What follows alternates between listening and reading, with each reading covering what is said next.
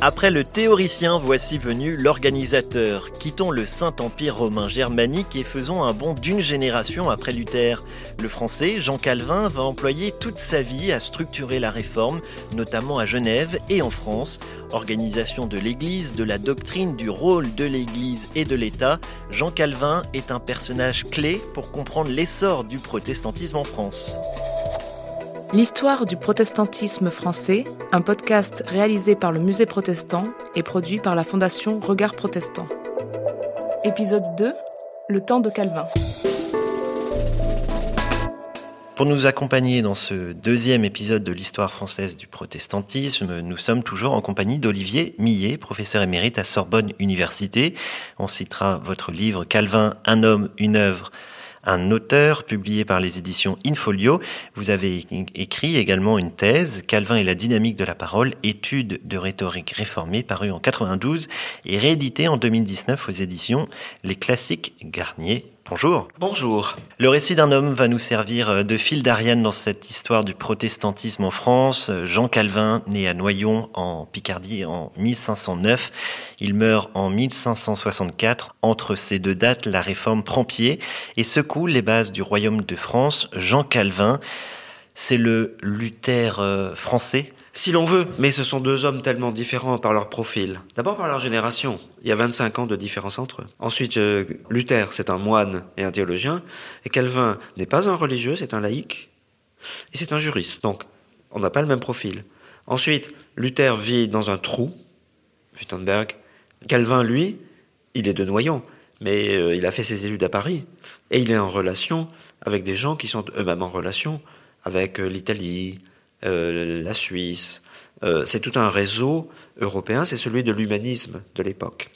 Donc c'est un autre monde, c'est un monde nouveau en réalité. Mais c'est vrai que Calvin euh, a fini par se convertir au message de la réforme protestante, qui était celui de Luther, avant d'élaborer à sa manière les doctrines réformatrices. Donc différence de génération, différence de monde, différence de statut surtout. On n'a pas du tout affaire au même type d'individu. Et ça explique sans doute le fait que la réforme calvinienne euh, soit assez différente de la réforme luthérienne. Enfin, la, dernière grande différence, c'est que j'ai dit que Luther, c'est pas du tout un organisateur. C'est les gens autour de lui, ses collaborateurs qui ont organisé les choses dans le Saint-Empire. Tandis que Calvin, c'est un organisateur. Et qui pense pas seulement à Genève, où il va devenir euh, le réformateur local, pas seulement au Royaume de France, mais qui pense à toute l'Europe. Donc lui, Calvin a une vision globale immédiatement. Parce que c'est un homme du monde nouveau.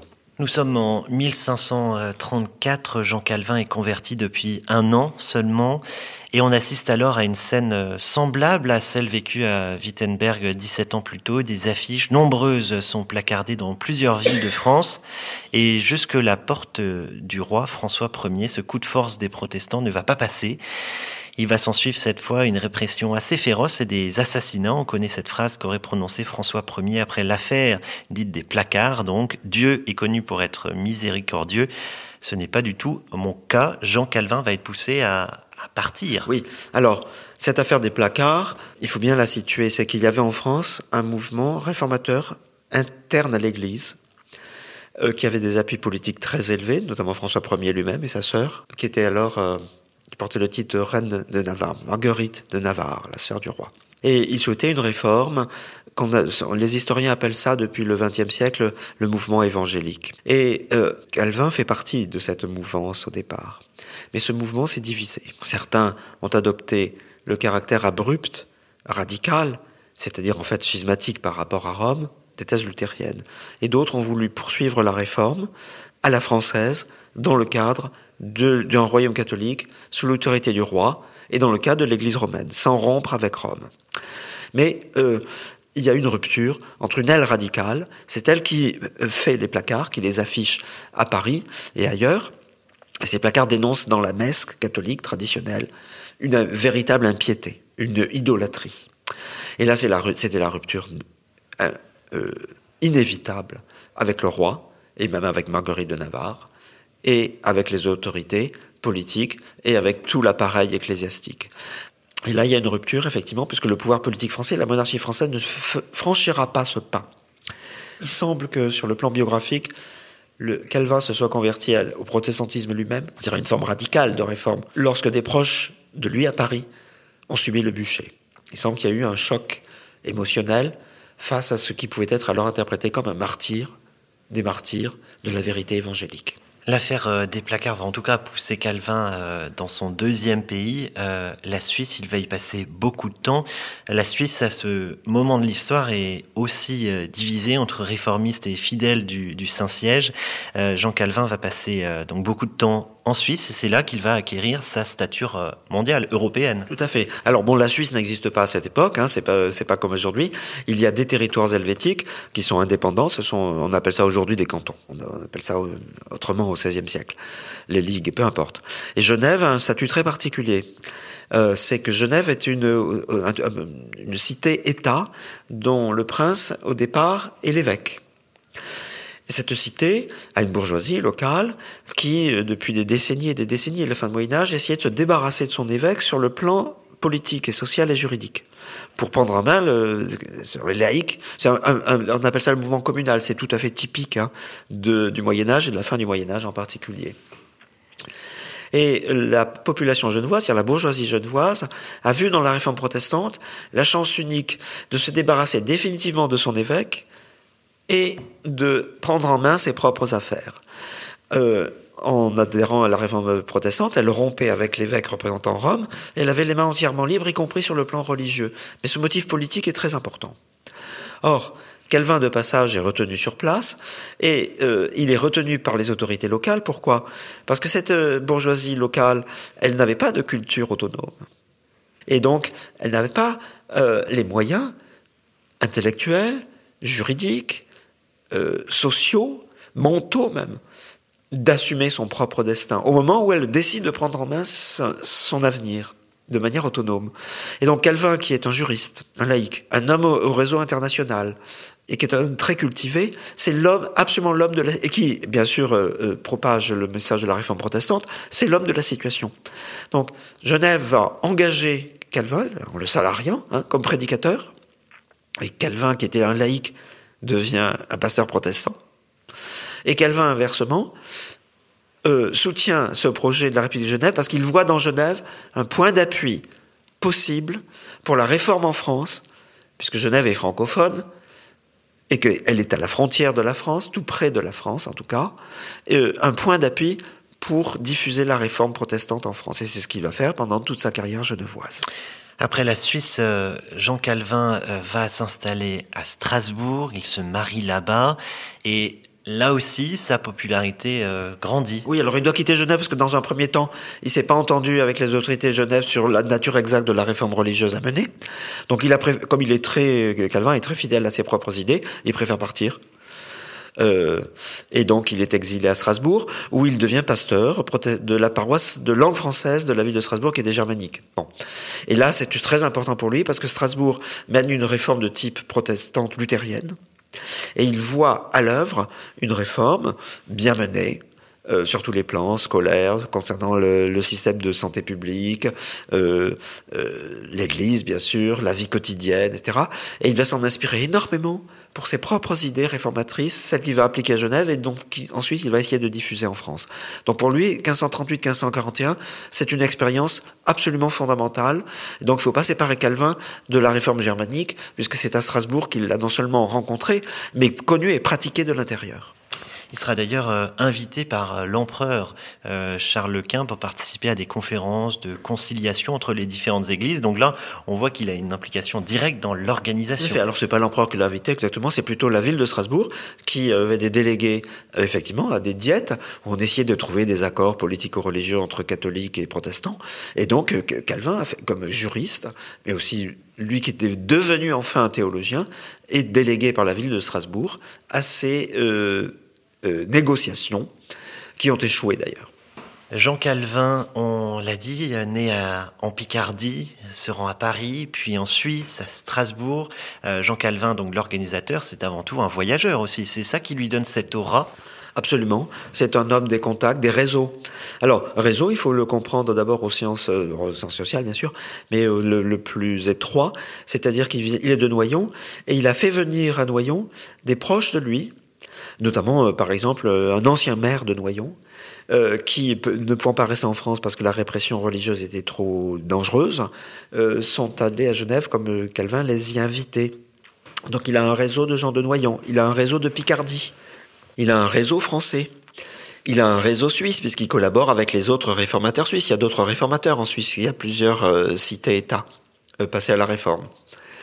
Euh, il, a un réseau germanique à travers Strasbourg. Il est allé à ces négociations entre catholiques et protestants, représenter la ville de Strasbourg avec des collègues. Et là, il a rencontré des Allemands. il a un réseau aux Pays-Bas, car la Picardie, au nord de Paris, est en rapport très intense à cette époque avec tout ce qu'il y a au nord qu'on appelle les Pays-Bas, jusqu'au Danemark.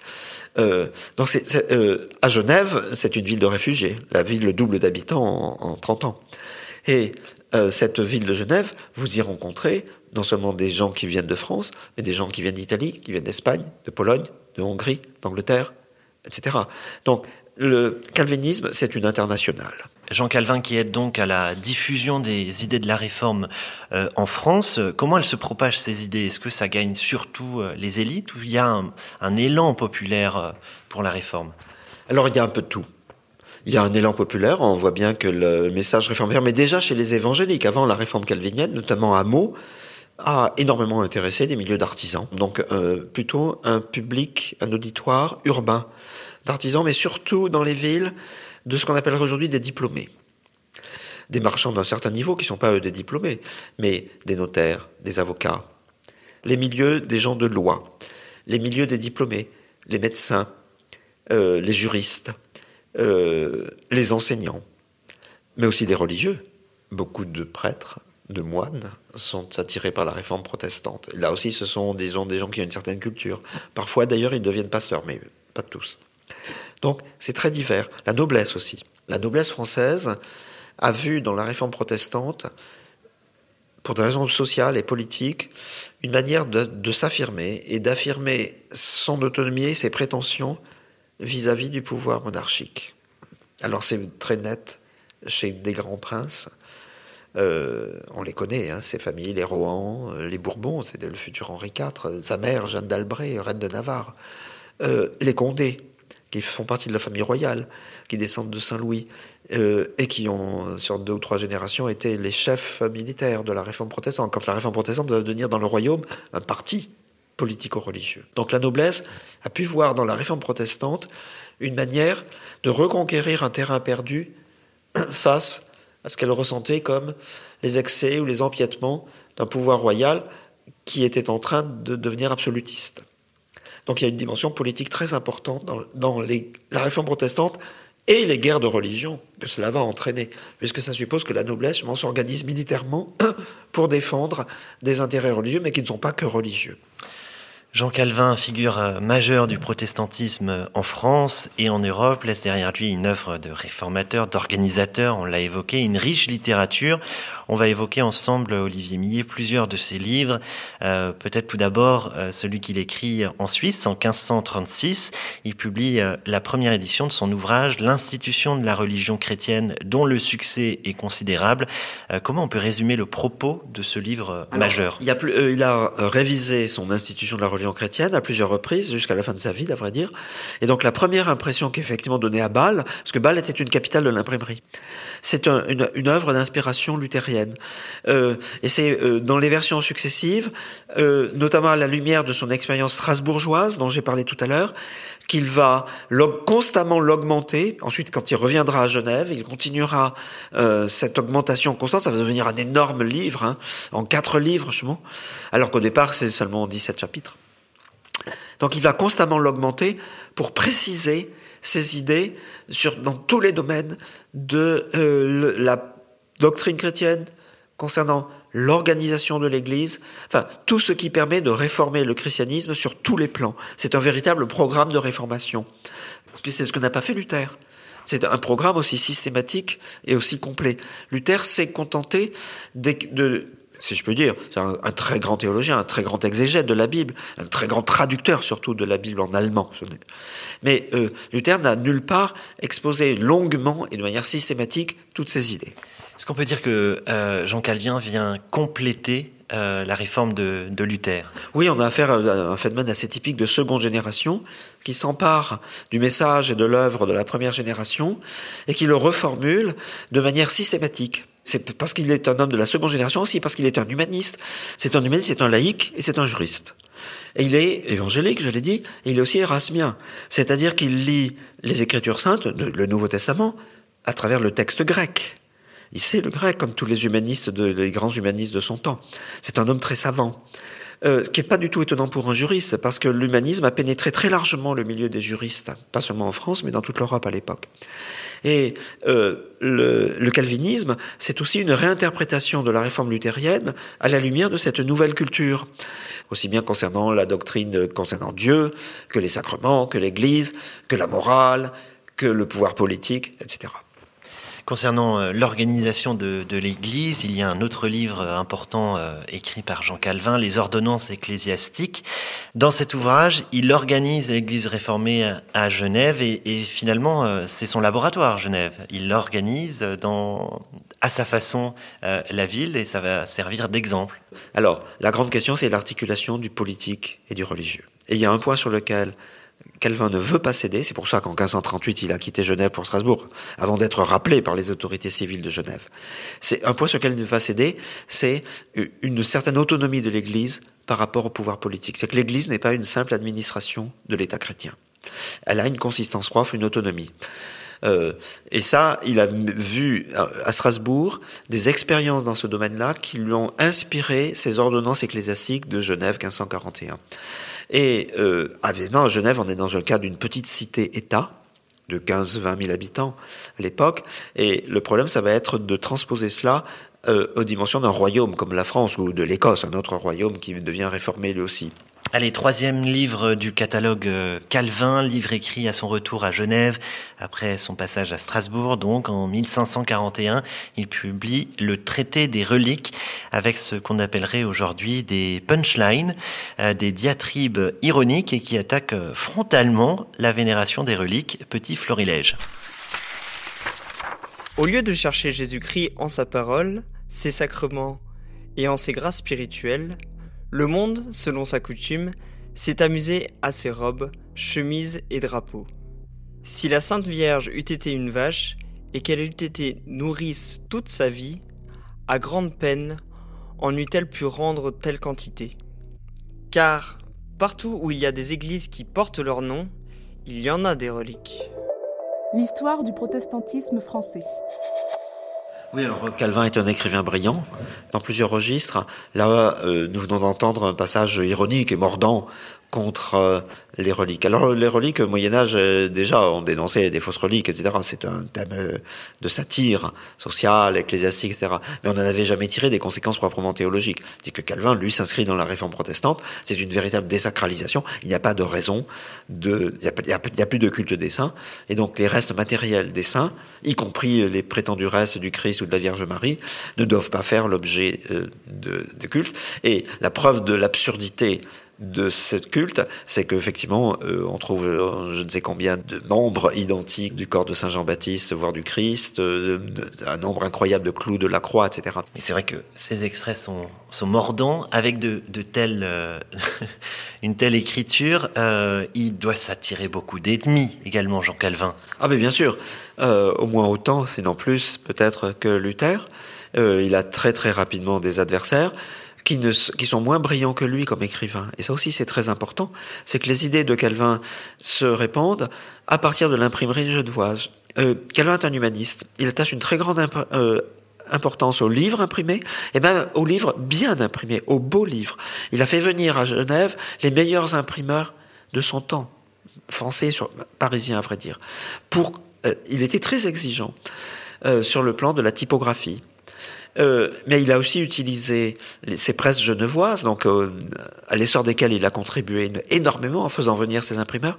Il les a utilisées, ces presses genevoises, comme instrument de propagande pour diffuser en France par l'imprimé les idées calviniennes. Je ne dis pas calviniste, parce que ces idées calviniennes euh, véhiculent aussi la réforme protestante en général dans le royaume. Et là, euh, c'est une entreprise systématique. Hein. De Genève partent des colporteurs qui introduisent dans le royaume pour la vente, dans, euh, et tout ça a été caché dans des ballots, etc. Et ces colporteurs risquaient leur vie s'ils étaient pris, qui introduisent systématiquement jusqu'au fond des provinces les plus reculées des livres imprimés à Genève. Jean Calvin, personnage euh, incontournable, peut-être le plus important pour le, la diffusion des idées de, de la réforme en France? En France, certainement. Absolument, parce que euh, il y a quelque chose de systématique. Je l'ai dit, euh, Calvin a utilisé la position de Genève, où il n'était qu'un employé, d'une certaine manière, employé par les autorités civiles, hein, comme prédicateur, et il, aurait pu être à tout moment euh, renvoyé hein, par ces autorités civiles. C'est pas du tout un, un, dictateur religieux. Il dépendait hein, de l'autorité civile, mais il a utilisé, avec l'accord des autorités genevoises, cette position, cette autonomie, cette nouvelle indépendance de Genève, comme un centre de diffusion des idées réformatrices en France, pas seulement en France, aussi vers le nord de l'Italie, vers les Pays-Bas, les Pays-Bas au sens large, hein, ça comprend l'époque la, Belgique et les Pays-Bas actuels, euh, toute l'Europe, on va dire l'Europe centrale aussi, c'est très important. J'ai parlé de la Hongrie, euh, de la Pologne, euh, et si possible, il a essayé de la même chose vers l'Espagne, mais là, évidemment, la répression a été tellement rigoureuse que ça n'a pas eu de, de postérité. L'Angleterre, très important aussi. L'Église anglicane est foncièrement une Église réformée, même si elle a maintenu euh, la hiérarchie épiscopale et euh, beaucoup de choses hein, de l'ancienne Église, qu'elle a l'allure d'Église romaine, hein, catholique romaine, bien qu'elle ne soit pas, qu'elle est rompue avec Rome, mais euh, dans le fond théologiquement, elle est réformée. Un dernier point sur le rapport de Genève et la France, c'est que Calvin, par là, est luthérien, il, il a toujours espéré et pensé que la France deviendrait protestante à partir du moment où le pouvoir royal, c'est une monarchie, se convertirait à la femme protestante. Il a donc dédié son institution de la religion chrétienne dès 1536 à François Ier. Et il a laissé cette préface jusqu'à la fin, jusqu'en 1564. Parce qu'il a toujours attendu du pouvoir royal la réforme, comme ça s'était passé en Angleterre avec Henri VIII, comme ça s'est passé dans le Saint-Empire romain germanique, des autorités politiques. Ça ne s'est jamais produit en France, évidemment. Ça a failli se produire, mais ça ne s'est pas produit. On va s'attarder dans ce balado, ce podcast euh, sur la volonté successive de, Wycliffe, euh, Hus, Luther et enfin Calvin de traduire la Bible dans les différentes langues d'usage euh, connues des peuples, les langues vernaculaires et de mettre fin à l'hégémonie du latin. Vous avez évoqué un nom, euh, Erasme. On connaît le programme Erasmus aujourd'hui. Euh, Erasme, c'est donc euh, un humaniste et il a cette citation très célèbre en préface du Nouveau Testament en 1516. Puissent ces livres être traduits en toutes les langues, de façon que les Écossais, les Irlandais, mais aussi les Turcs, les Sarrasins, soient en mesure de les lire et de les connaître. Puisse le paysan, au manche de sa charrue, en chanter des passages, le tisserand à ses lys, en moduler calcaire ou le voyageur alléger la fatigue de la route avec ses récits. On voit que c'est important pour euh, l'ensemble des réformateurs euh, de pouvoir euh, offrir les écritures à, tout le monde. Tout à fait. Alors, au Moyen Âge, il existe hein, des traductions de la Bible dans les langues vernaculaires, en français, etc., en allemand. Mais elles ne présentent pas le caractère qu'on dirait aujourd'hui scientifique d'une traduction. Elles, d'ailleurs, ne l'ambitionnent pas.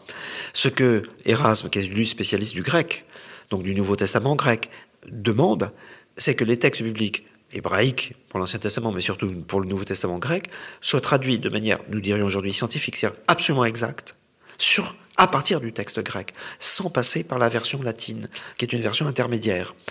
Et ça, c'est tout à fait le programme de Luther et de Calvin et de tous les réformateurs. Qu'il euh, y a une traduction faite sur les textes originaux dans toutes les langues pratiquées, euh, en tout cas écrites à cette époque en Europe. Et ça s'est réalisé. Difficulté tout de même de la traduction, on l'entend dans cet extrait du film Martin Luther.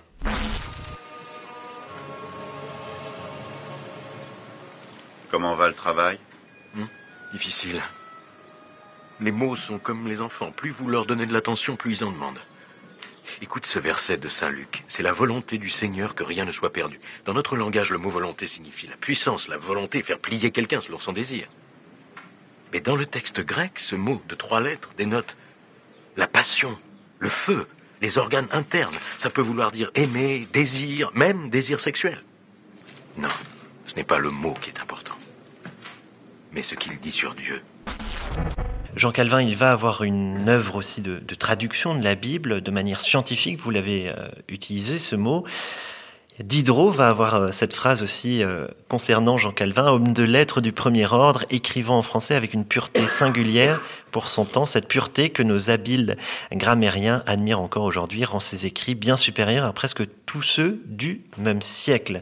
Diderot qu'il écrit dans, dans son encyclopédie.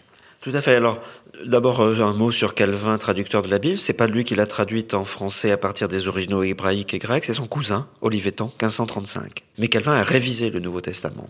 Calvin a un sens, une intuition extraordinaire de la langue française, c'est-à-dire qu'il anticipe l'évolution de ce sera la prose française, d'idées, euh, la prose, c'est pas la poésie, et d'idées, c'est-à-dire ce qui sert à euh, exprimer les idées, les expliquer et les communiquer clairement un public qui souhaite euh, y avoir accès.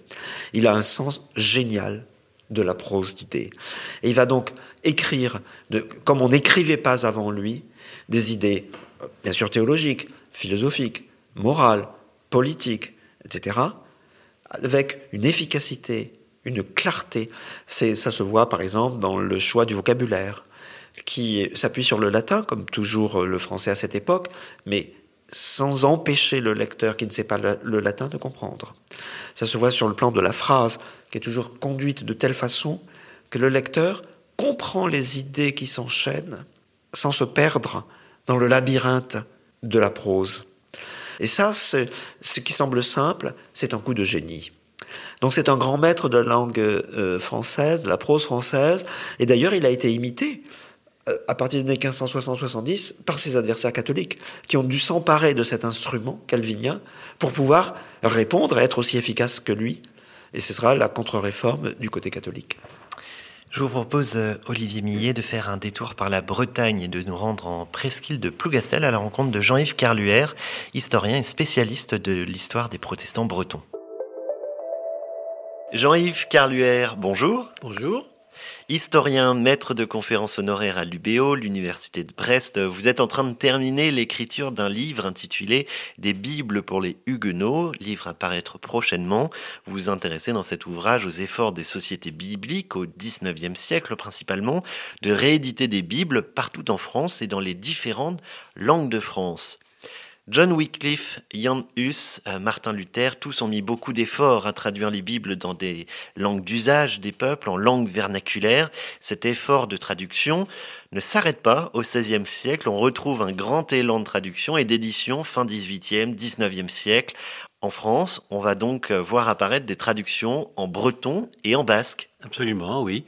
Oui, puisqu'il y a un certain nombre de populations, en particulier les zones rurales, du Pays basque et puis de la Basse-Bretagne, qui ne connaissent et ne pratiquent que leur langue celtique pour les Bretons, euh, qui est la langue de tous les jours et où il n'y a pas de traduction de la Bible au départ.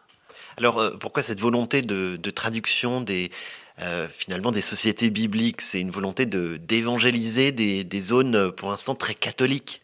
Bien, euh, c'est-à-dire que lorsque les premières sociétés bibliques sont créées euh, au Pays de Galles et en Grande-Bretagne, euh, il y a une des premières traductions qui est faite dans le cadre de, ce réveil du Pays de Galles de fin 18e, identitaire aussi gallois, c'est de faire une Bible en langue galloise pour que les paysans qui connaissent, qui savent lire, mais qui, qui ne pratiquent pas l'anglais, puissent avoir le texte sacré à leur usage.